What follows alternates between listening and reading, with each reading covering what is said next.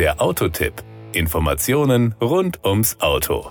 Als Radiomann hat man ja immer wieder Probleme mit der Aussprache von Namen. Egal wie man es macht, irgendeiner sagt immer, der hat ja keine Ahnung. Vor diesem Problem stehe ich immer, wenn es um eine Automarke aus Tschechien geht. Die hat auf dem ersten Buchstaben ein Zeichen, das im Fachbegriff Caron auch Hatschek genannt wird. Demzufolge wird der Firmenname im Mutterland des Fahrzeugs Skoda ausgesprochen. Bei uns in Deutschland sagt man meistens Skoda mit langgezogenem O. Sie merken, egal wie ich es mache, ich habe schon von Anfang an verloren. Also einigen wir uns in Gottes Namen weil wir in Deutschland sind, auf Skoda. Übrigens, es geht um den Octavia Kombi. Kombi wird, um es ganz verwirrend zu machen, mit einem C geschrieben.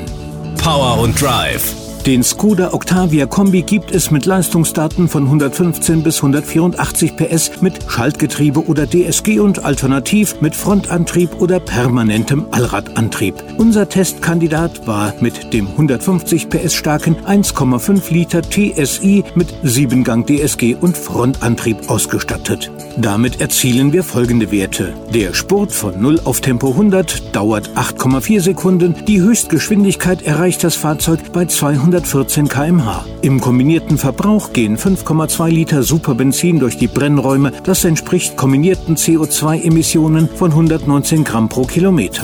Die Kosten.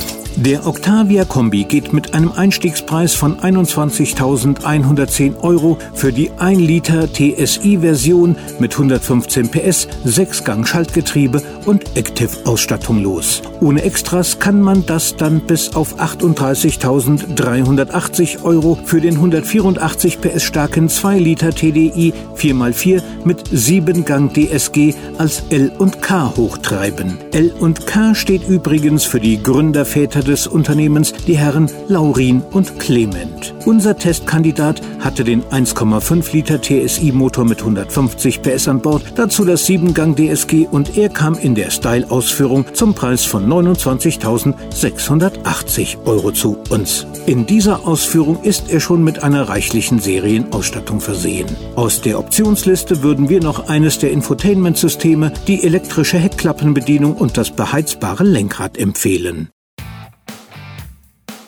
Das war der Autotipp. Informationen rund ums Auto.